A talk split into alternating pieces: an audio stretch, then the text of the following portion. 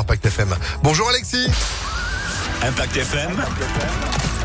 Le pronostic épique. Salut Phil, bonjour à tous. Deuxième gagnant consécutif au galop dans les pronostics épiques Impact FM avec euh, la hausse qui s'est imposée hier à Cannes-sur-Mer à la côte de 6 contre 1. Partons aujourd'hui à Vincennes pour une nouvelle épreuve des 13h50. Notre quintet plus au trot sur 2700 euh, mètres. Épreuve, nous allons retenir le numéro 12, Ulysse Diego qui reste sur une victoire. Il est actuellement à la côte de 6 contre 1 là aussi.